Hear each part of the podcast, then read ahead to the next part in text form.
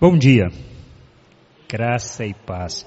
Realmente é bom, como o Rafael disse, é ver alguns irmãos, uns filhos pródigos que voltam a casa, né? Celso, Patrícia, isso é bom. Já que conseguiram o carro para poder fazer isso, conseguiram tirar o carro da UTI, né? Isso é bom. Amém. Foi uma jornada longa, né, tio Celso? Deus é bom, Deus tem sido bom. O Jonathan também, né, que vem à noite e está visitando a gente. Isso é bom. É gostoso ver vocês. Nós estamos falando acerca da doutrina da graça.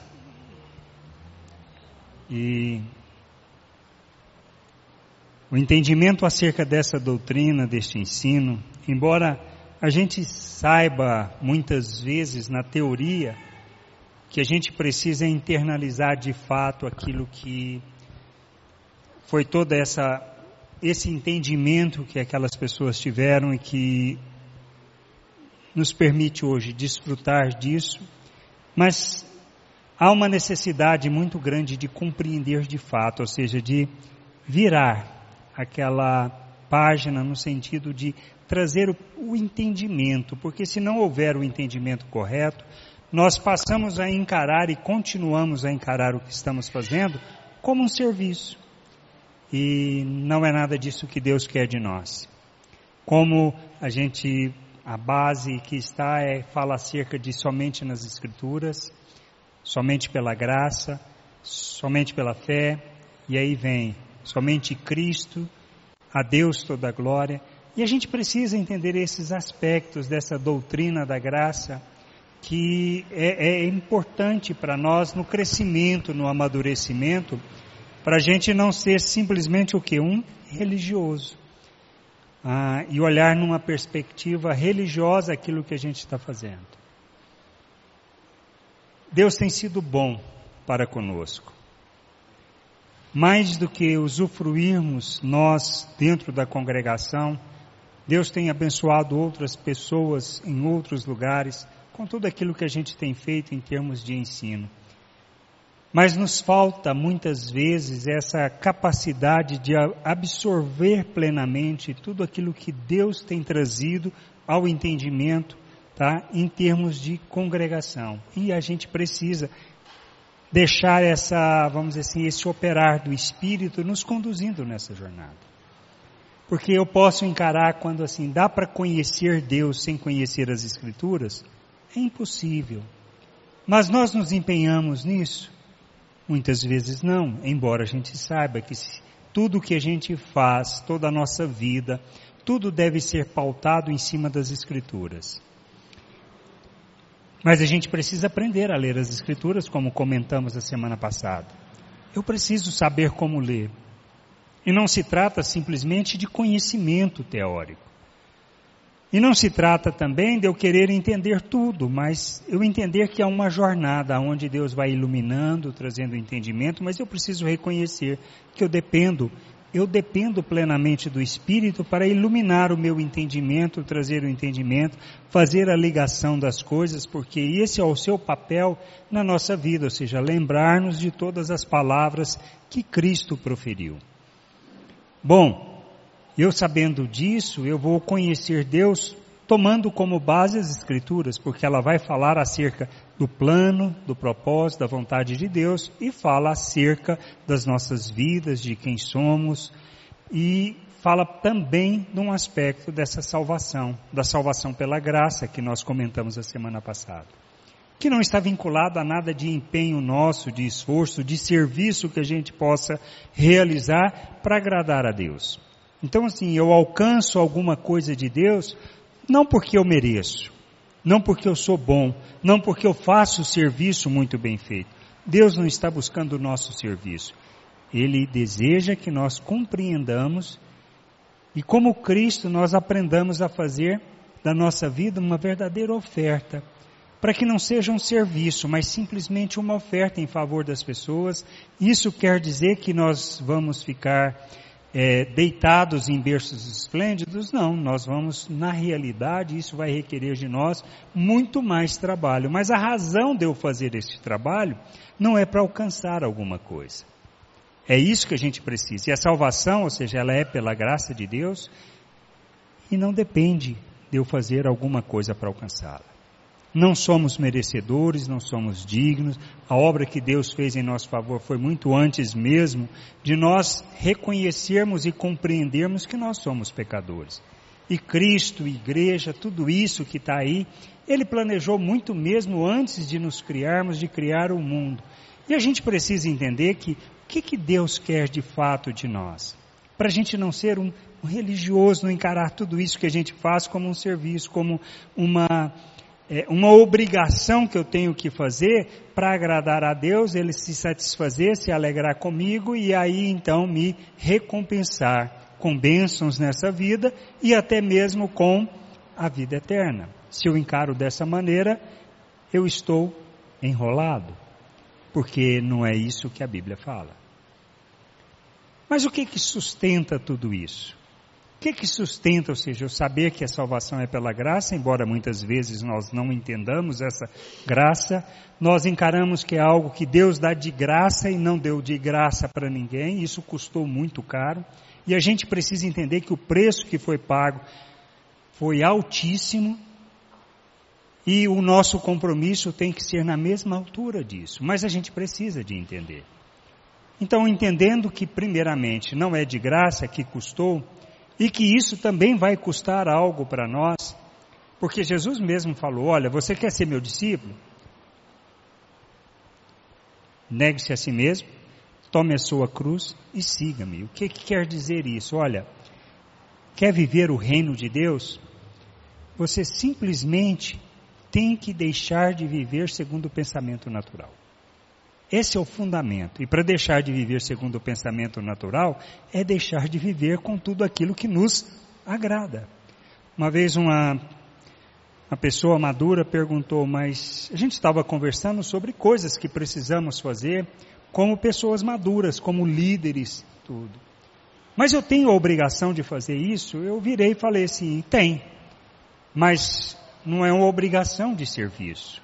É uma obrigação resultante de um entendimento de quem eu sou. Não faço porque gosto, não faço porque me dá prazer, não faço sempre porque simplesmente é, é, é, gostoso fazer. Não, a gente faz o que precisa ser feito porque Cristo nos ensina sobre isso. Ele não fez o que era gostoso. Tanto que na última hora ele fala o quê? Pai, dá para me livrar disso? Mas eu quero a tua vontade. E o que nós temos que aprender como pessoas maduras, e isso faz parte da jornada, é entender isso. Que a partir do momento que eu me entreguei, me submeti a Cristo, eu vou ter que aprender a entender essa jornada de maturidade para entender que a minha vida passa a não ser mais para fazer aquilo que eu desejo, não é para buscar os meus interesses somente, mas entender que o interesse dos outros muitas vezes vão sobrepor o meu interesse, o meu desejo e a minha vontade. E a gente precisa aprender sobre isso. Porque isso é uma jornada. Não dá para virar a página no dia seguinte e achar que tudo vai ser diferente. Eu tenho que começar pelas escrituras, lendo essas escrituras, sabendo que quem me ajuda no entendimento é o Espírito, mas eu tenho que me comprometer. Se eu não começar a fazer essa leitura das escrituras, eu vou aprender? Não vou. Não adianta. Você acha que só esse tempo de palavra que a gente tem aqui você vai aprender? Não vai, não adianta. A gente não aprende só aqui. Nós aprendemos a partir de um momento que nós desenvolvemos uma vida de relação com Deus, que é estabelecido na leitura da palavra, porque ali é a fonte para eu poder jogar tudo aquilo que eu estou ouvindo, tudo que as pessoas me falam, e saber discernir quando Deus está usando alguém para falar comigo. Se ele usou até uma mula para falar com o profeta, por que, que ele não pode usar conosco qualquer pessoa? E a gente precisa aprender a discernir aquilo que Deus está nos falando. Mas quem é a base para me dar, julgar isso? As Escrituras. Porque eu vou fazer tudo, julgar tudo e alinhar, dizer assim: isso aqui é de Deus e eu preciso repensar o que eu estou fazendo, independente da fonte, porque a fonte de fato é uma só: Deus. Agora eu preciso discernir também quando é o diabo falando através daqueles que são meus irmãos. Não acontece isso? É normal? É normal. Pedro não falou para Jesus para ele largar daquilo, que aquilo era bobagem, aquele negócio de morrer? Pedro falou isso. O que, que Jesus virou para ele e falou? Arreda, afasta-te, Satanás. Ele que tinha falado há alguns minutos que ele era o Cristo enviado de Deus. Está entendendo que a gente precisa compreender e aprender as Escrituras é a base. E eu dependo inteiramente da graça, a graça que me educa, a graça que me ensina, a graça que me conduz, ela que é suficiente para me sustentar. A minha vida toda é calcada em quê? Na graça de Deus. Não porque eu dou conta, não porque eu posso, não porque eu mereço, não porque eu sou esforçado, não é isso. Nós dependemos inteiramente da graça de Deus. Como eu vivo a vida dessa graça, como eu vivo as Escrituras? É a fé. A fé é que me conduz nisso. Mas o que é fé de fato? A gente sabe, por exemplo, lá em. Olha, eu tendo esse entendimento da, da condição da minha justificação, que é pela graça de Deus, mediante a fé em Cristo Jesus, ou seja, eu crer naquilo que Cristo fez por mim, e por saber que todo o meu viver, por exemplo, como fala lá em Gálatas 2:20, é, Paulo escrevendo, ele diz assim: já não sou eu quem vive, mas Cristo vive em mim, e esse viver que agora tenho na carne, vivo pela fé no Filho de Deus que me amou e a si mesmo se entregou por mim. E ele fala, olha, e este viver que agora vivo na carne, vivo pela fé. Por quê? Porque se nós formos basear simplesmente no conhecimento humano, no esforço humano, nós vamos viver a vontade de Deus? Não vamos, não adianta, não é, não se trata de um aspecto de esforço para alcançar alguma coisa. Precisa haver um entendimento, uma compreensão, um aceitar por fé, um crer naquilo que a palavra de Deus fala para nós. Bom, mas dá para viver a vida cristã sem fé? Não, impossível. Por que, que é impossível? E nós precisamos entender a abrangência disso, que a fé ela vem de que maneira? Ela vem pela pregação. Isso está lá em quê? Lá em Romanos 10, 17. A fé vem pela pregação e a pregação pela palavra de Cristo. Qual é o fundamento da nossa fé? A pregação, a palavra. A origem da nossa fé, ela está onde? Na palavra de Deus. Se eu não conheço essa palavra, se eu não ouço, e se eu não é, me empenho no sentido de caminhar naquilo que ela está falando com o entendimento, vou amadurecer na minha fé? Não. Dá para medir a minha maturidade? Dá para medir a minha maturidade. Por que, que dá para medir a minha? É justamente pelo aspecto da minha confiança, do meu crer em Deus naquilo que são as suas promessas. Para as pessoas, muitas vezes, elas vão ver isso? Não, elas vão ver eu agindo. Agora, a motivação que me leva a agir é a questão que precisa. E quem vai medir isso? Deus conhece e eu conheço aquilo que eu estou fazendo. Ninguém mais pode dizer acerca disso. Eu posso expressar obras que revelam fé. Mas se eu estou fazendo na fundamentação correta, é a questão que só eu vou poder dizer. E o meu Deus? Porque nós sabemos que Jesus falou no, que no final dos tempos muitos chegarão, Senhor, em teu nome fizemos isso, fizemos aquilo, fizemos, ou seja, curamos, expulsamos demônio, tudo.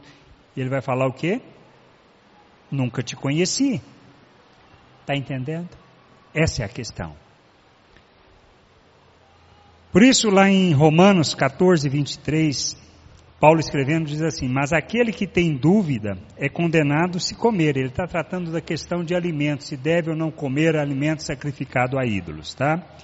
Porque o que faz não provém de fé, e tudo o que não provém de fé é pecado. Então, o que, que nós precisamos entender? Que tudo o que eu estou fazendo, se não está fundamentado na fé, ou seja, no crer naquilo que são as promessas de Cristo, as palavras que ele proferiu a nosso respeito e acerca da esperança, é pecado, por mais bom que seja o que eu esteja fazendo.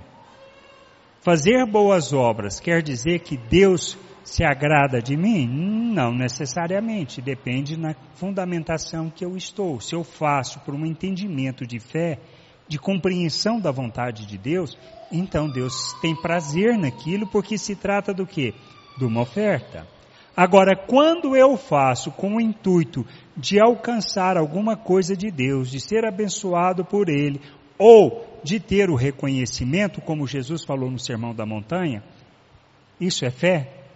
Não. Deus tem prazer nisso? Não. Quem vai receber toda a honra? Só eu, somente eu, das pessoas, se as pessoas reconhecerem. Mas Deus não se alegra com isso. Este é o aspecto que faz que eu preciso entender que a minha vida ela deve ser o quê? Baseada na fé. Ou seja, tudo que eu fizer, todas as minhas ações, todas as minhas atitudes, elas devem ser norteadas por aquilo que está na palavra que sustenta a minha fé. Por quê? Porque é nisso que Deus quer que a gente viva, uma vida de fé. O justo vive por fé. Então, o que, que isso quer dizer para nós? Que eu vivo baseado nas promessas de Deus. O que isso quer dizer um pouco mais? Deus, através de Cristo, e Paulo trazendo essa revelação nas várias cartas que tem, ele fala uma coisa. Em Romanos, na carta aos Romanos, é importante a gente ler e conhecer porque ela fala justamente desse entendimento dessas coisas a obra de Deus, a obra de salvação, de justificação que Deus fez em nosso favor. Quando eu entendo isto, quando eu entendo essas coisas básicas, eu passo a olhar tudo o que eu estou fazendo numa perspectiva diferente, porque é uma questão de como eu estou entendendo isso. Então eu não faço mais para alcançar alguma coisa, eu não faço mais para Deus se agradar, eu vou fazer porque eu entendo que Deus diz que Ele fez e que eu posso fazer porque Ele já fez. Então quando Ele diz que fez de nós uma nova criatura, um novo ser, que nos deu um novo coração, um coração segundo a sua natureza e que nos capacitou, nos habilitou para fazermos todo tipo de boa obra, ou seja, todas as obras de Deus, nós aceitamos isso por fé. Do que se trata o processo de amadurecimento? De eu assimilar isso, de eu entender isso e de eu viver segundo estas coisas. Então, vou fazer alguma coisa. Se eu vou pela motivação errada, o que, que eu faço? Eu paro, porque se eu fiz sem fé, ou seja, com o intuito de esforço de alcançar alguma coisa de Deus, eu paro e digo, peço perdão e vou fazer pela motivação correta. A obra é o mesmo, a mesma. O resultado vai ser o mesmo para as pessoas. O que vai fazer a diferença? Meu relacionamento com Deus, no meu crescimento na maturidade, porque eu vou fazer não porque eu tenho muitas vezes prazer em fazer, mas eu vou fazer porque precisa ser feito. Porque assim como Cristo fez, e ele disse que nós deveríamos, por exemplo, amar como ele amou, e amar como ele amou é de que maneira? Eu me ofertar em favor do outro. A gente gosta de fazer coisas para as pessoas que nós gostamos muito, ou que são agradáveis a nós. Mas e quem não é? O que, que a gente faz? A gente não faz? Essa é a questão que a gente precisa entender. Eu vou fazer para todos. Por quê? Porque eu vou fazer com um, um intuito só. Aquela pessoa que não me é agradável, ela precisa conhecer quem? Ela precisa conhecer Deus. Como é que ela vai conhecer Deus? Através da minha vida. Para ela conhecer Deus através da minha vida, eu tenho que entender que eu fui feito à imagem de Cristo, que eu tenho a mente de Cristo, que eu posso agir como Cristo. E é nisso que está o nosso processo de amadurecimento, crescimento, para expressarmos Cristo ao mundo. Porque quem nos recebe, recebe a Cristo, quem recebe a Cristo, recebe o Pai.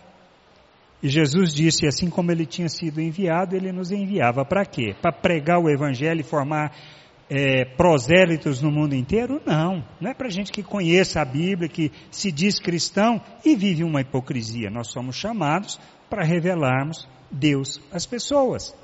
E eu revelo Deus para as pessoas baseado no que? Aceitando aquilo que Deus fala acerca da minha vida. Não pelo que eu vejo. Eu aceito pela palavra de Deus, por causa da palavra de Deus. Ele disse que fez uma nova criatura, ele fez. Ele disse que o maligno não me toca, eu aceito isso. Ele disse que eu sou filho, eu aceito isso.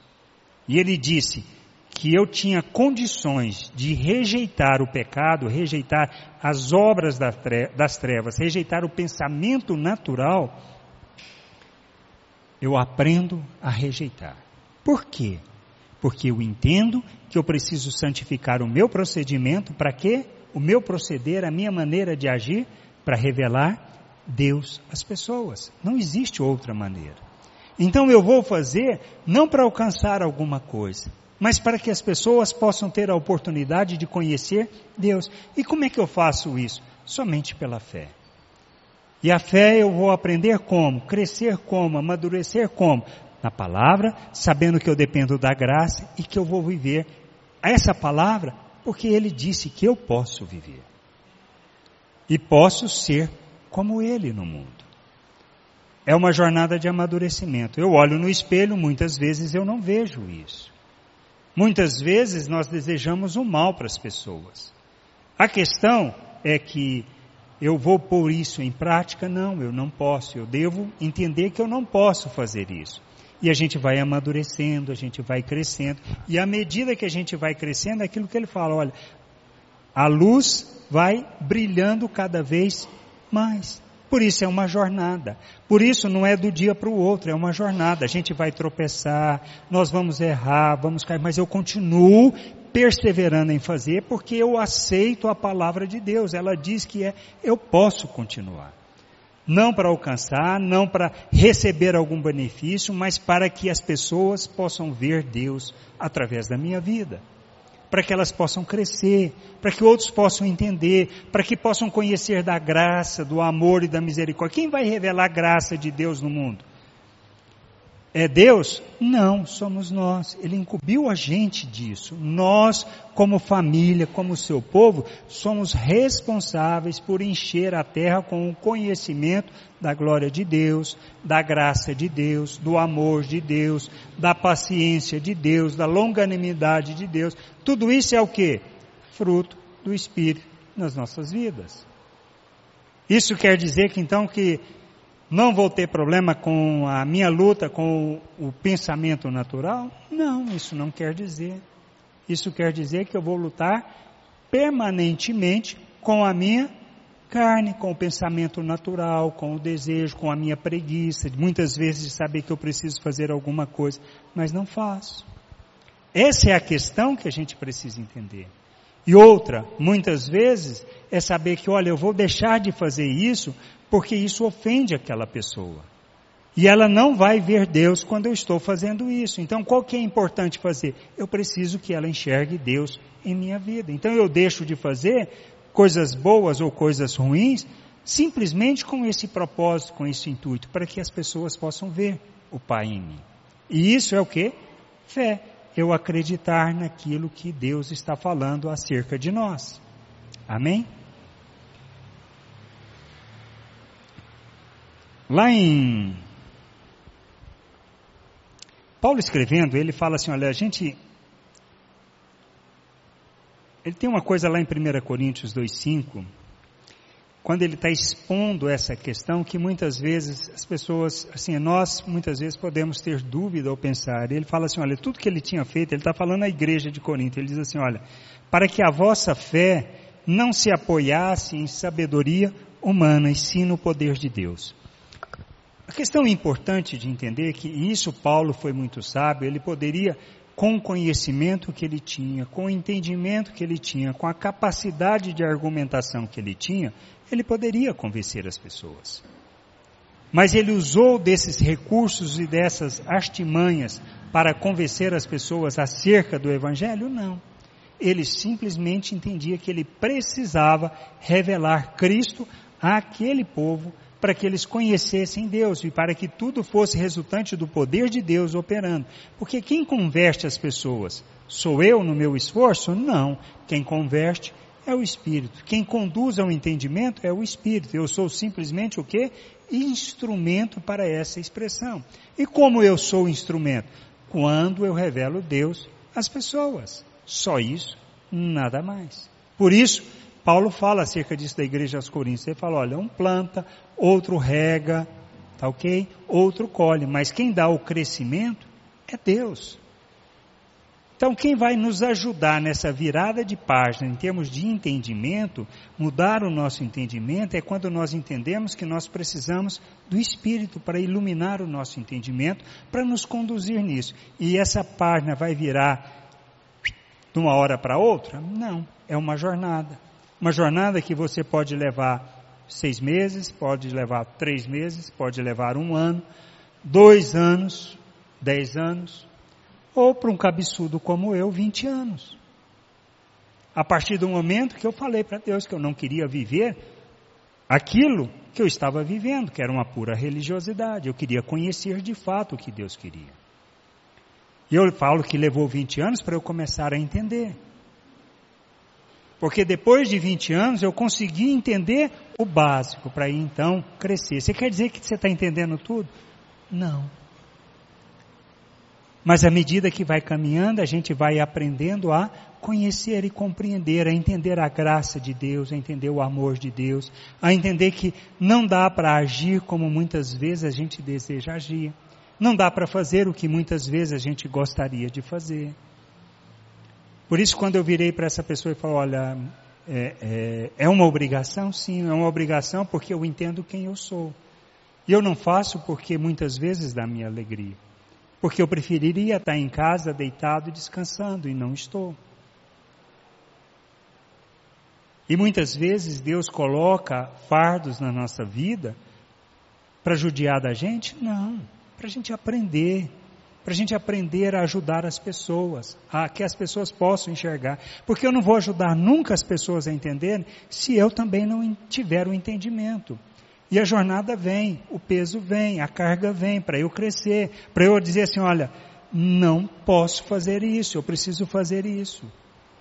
E isso é o que? Fé. É eu crer naquilo que a palavra de Deus está falando e saber que Deus é soberano, que tudo que sobrevém na minha vida, bom ou ruim segundo a perspectiva natural, é boa. É isso que a gente precisa. A soberania de Deus está acima de tudo, e se eu confio e acredito na palavra de Deus, então qualquer coisa que sobrevir a mim, eu sei que é da vontade de Deus, é para o bem do seu reino e do seu povo. Gostando eu ou não. Ou será que Paulo gostou das surras, teve prazer nas surras, teve prazer nas prisões, teve prazer em tudo aquilo que ele passou, na fome, no frio? Não teve. Mas ele fez por quê? Porque ele sabia que era a vontade de Deus. Como essa semana, as duas últimas semanas, que foi o Atos 21, Paulo voltando para Jerusalém para levar a oferta. Que, que falaram para ele? Olha, lá você vai ser preso, você vai apanhar, qual é o louco que faz isso, vai para Jerusalém sabendo que vai passar isso? Somente quem entende que é da vontade de Deus. E Paulo sabia que era da vontade de Deus. E outra, a condição dele para ir para Roma, ele precisava ir a Jerusalém. Então, é isso que a gente precisa. Paulo podia ter fugido daquilo? Poderia, como nós muitas vezes fugimos daquilo que nós sabemos que é a nossa responsabilidade diante de Deus com a sua vontade. Então a gente precisa crer, a gente precisa aceitar isso pela fé como vontade de Deus. Tudo que a gente está passando, Deus não faz as coisas mais ou menos. Ele faz de forma plena, Ele nos coloca em frias e enlatadas justamente para a gente crescer, nada mais, nada menos do que isso. Para que a gente seja instrumento, expressão dEle, da graça dEle. A gente vai ter que crescer para isso, a gente vai ter que amadurecer. Porque e se eu não entendo, por exemplo, lá em Hebreus 11, a condição de agradar a Deus, lá fala assim, olha, o autor fala assim, em Hebreus 11, 6, diz assim, olha, de fato, sem fé é impossível agradar a Deus, porquanto é necessário que, dá, que aquele que se aproxima de Deus creia que Ele existe e que se torna galardoador dos que o buscam. Se eu faço essa leitura de forma equivocada, é, eu vou agir no sentido de que? De fazer tudo para agradar a Deus para que Ele me abençoe. Mas não, não é disso que ele está falando. Ele está falando acerca das promessas que Deus fez. E se eu não vivo por fé, ou seja, se eu não ando nessa certeza, nessas convicções de tudo que está me acontecendo, Deus está no controle, mesmo que eu não goste, eu estou vivendo o quê? Por fé? Não. Eu estou vivendo na minha condição natural, segundo o pensamento natural. Que muitas vezes converso com o Vitor, o Vitor doido para arrumar um emprego, não aparece emprego de jeito nenhum, mas aparece a oportunidade de fazer mestrado, aparece a oportunidade de fazer doutorado, mas ele quer trabalhar, ele continua fazendo concurso público. Eu falo, pode continuar fazendo, mas você está onde Deus quer que você esteja. Não adianta você discutir isso. Talvez você vai arrumar emprego na hora que terminar tudo isso. Talvez não, na metade do caminho Deus arruma um emprego. O que a gente precisa entender é que Ele vai dar a oportunidade que a gente precisa para quê? Para a gente se beneficiar? Não. Nós recebemos tudo como uma oportunidade para quê? Para revelar o reino de Deus. Só isso. É aquilo que Paulo escreveu aos escravos da época. Falou, olha, não corra atrás da sua liberdade. Os escravos poderiam correr? Aqueles que eram cristãos poderiam? Poderiam. Todos os escravos corriam. Mas Paulo virou para eles e falou o quê? Não corra. Viva a plena vontade de Deus na situação em que você está. Se tiver oportunidade para ser livre, por favor, aproveite, pegue. Não vai largar isso também. Se você está tendo uma oportunidade, aproveite. Então essas as coisas que a gente precisa entender. Ah, e a gente tira isso do nosso dia a dia, das coisas que a gente está fazendo, dos, das cargas que a gente tem que levar. Por isso que Paulo fala, olha, levai, ajudai a levar a carga uns dos outros. Nós existimos para isso, para ajudar uns aos outros nessa jornada. Para fazermos as coisas segundo a vontade de Deus, ajudando uns aos outros, suportando uns aos outros, não é aguentando uns aos outros. E à medida que a gente vive dessa maneira, nós vamos o quê? Nós vamos crescer. Quando eu cresço, o que, que vai acontecer? Eu amadureço, o meu irmão vai ver, vai entender, vai querer também crescer, porque ele está vendo o que? Deus. E nós precisamos aprender a revelar Deus. Por isso eu não posso agir segundo o pensamento natural, embora haja muitas vezes. Por isso existe o arrependimento, por isso existe o pedido de perdão. E por isso eu preciso aprender que quando o meu irmão me ofendeu, me agrediu, me coisa, eu preciso reagir como um filho de Deus. Vou ficar com raiva dele? Não, eu preciso entender que eu tenho que ajudá-lo a ele a ter mais entendimento. Isso é fácil? Não. Isso é gostoso? Também não. Mas nós temos que fazer. Por quê? Porque a palavra do Senhor é isso que Ele quer de nós. Que a gente seja como Cristo, imitadores de Cristo. Paulo foi além, né? Ser de imitadores de Deus como filhos amados. Nós precisamos imitar a Deus. Isso é por fé. Condição humana? De jeito nenhum. É a fé que nos dá a sustentação. Porque se eu não vivo baseado na fé, fazendo tudo pela fé e crendo naquilo que Deus fala, eu não estou vivendo o Evangelho. Eu estou vivendo uma religião, mas o Evangelho eu não estou ainda. E eu preciso me converter da religião para o verdadeiro evangelho, para a verdadeira religião. E aí a gente entende que a condição para viver isso é vivermos pela fé. E a fé, ela só é operante como Tiago fala. Tiago fala lá em, em capítulo 2, do 18 ao 20, ele fala assim, olha, mas se alguém, mas alguém dirá, tu tens fé? E eu tenho as obras. Mostra-me essa tua fé sem as obras, e eu com as obras te mostrarei a minha fé. Crês tu que Deus é um só? Fazes bem, até os demônios creem e tremem. Queres, pois, ficar certo homem insensato de que a fé sem obra é inoperante. Então, uma fé que não revela obras, que não revelam as obras de Deus, que não expressam Deus no nosso dia a dia, não é fé. É qualquer outra coisa, pensamento positivo, desejo, vontade, mas não é fé. Porque a fé nos conduz numa jornada de amadurecimento, de crescimento, para rejeitarmos as paixões humanas e vivermos a plena vontade de Deus. Quem fala sobre isso? Pedro, segunda carta de Pedro, no capítulo 1, do verso 3 ao verso 11, fala acerca disso. Pedro escreve sobre quem nós somos, o que Deus fez e a capacitação que ele nos deu para rejeitar as obras das trevas. Aí ele vem falando sobre como nós crescemos e que a gente precisa ser diligente, a gente precisa associar com isso a nossa fé, o conhecimento, com conhecimento o domínio próprio, com domínio próprio. E aí ele vem tratando de perseverança. Por quê? Porque eu vou cair, eu vou errar, mas eu vou desistir não, eu vou continuar naquilo que eu entendo e compreendo ser a vontade de Deus. Mas não na perspectiva de viver em berços esplêndidos mas sim entendendo que a minha vida é uma vida para revelar Deus ao mundo. E eu vou lutar o tempo todo para não expressar o pensamento do mundo. Por que, que eu não posso expressar o pensamento do mundo?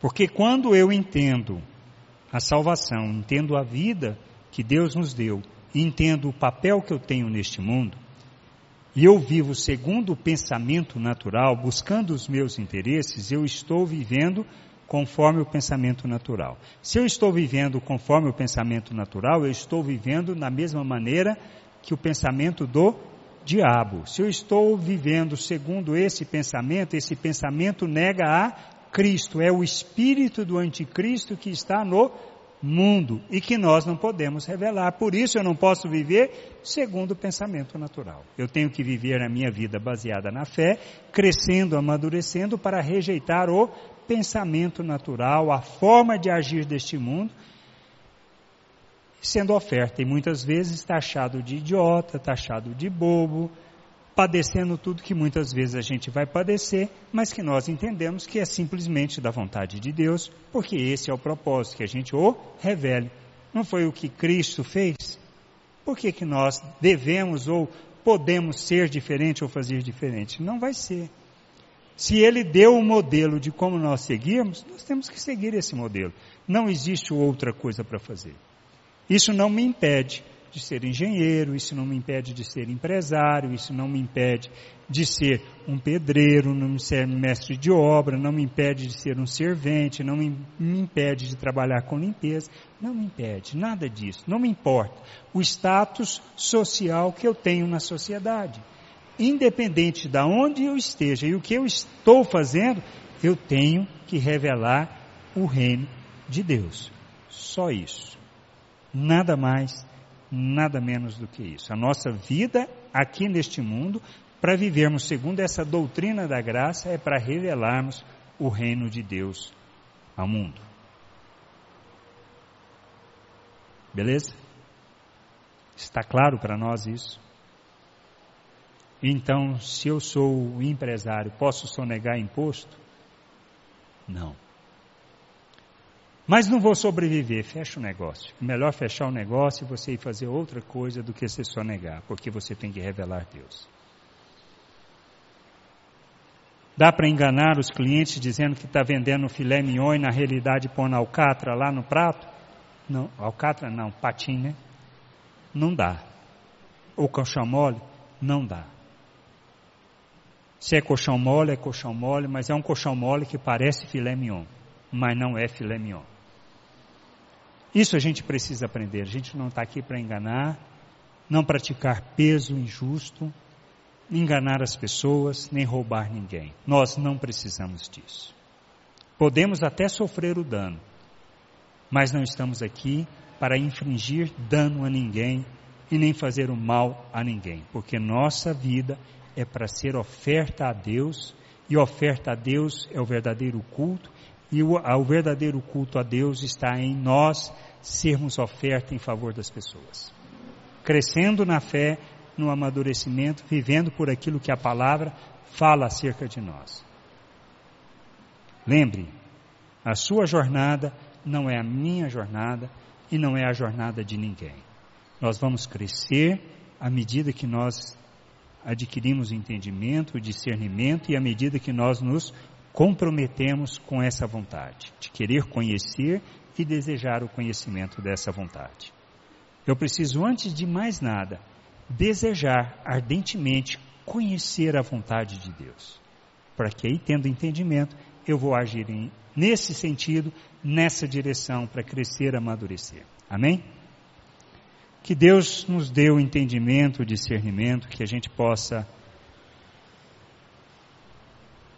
buscar cada vez mais essa compreensão da vontade para vivermos essa plena fé que nós somos chamados para viver. Parece loucura, mas não é. A cruz é loucura para os homens, não para nós. O que Cristo fez em nosso favor não é loucura. É o que nos capacita e nos habilita para vivermos a plena vontade de Deus no mundo, revelando o seu reino e manifestando a sua glória compromissados com o Pai e com Sua vontade, para que isso possa ser expresso através das nossas vidas, nos relacionamentos que desenvolvemos e no papel que a igreja, a família de Deus tem no mundo. Amém? Vamos ficar de pé.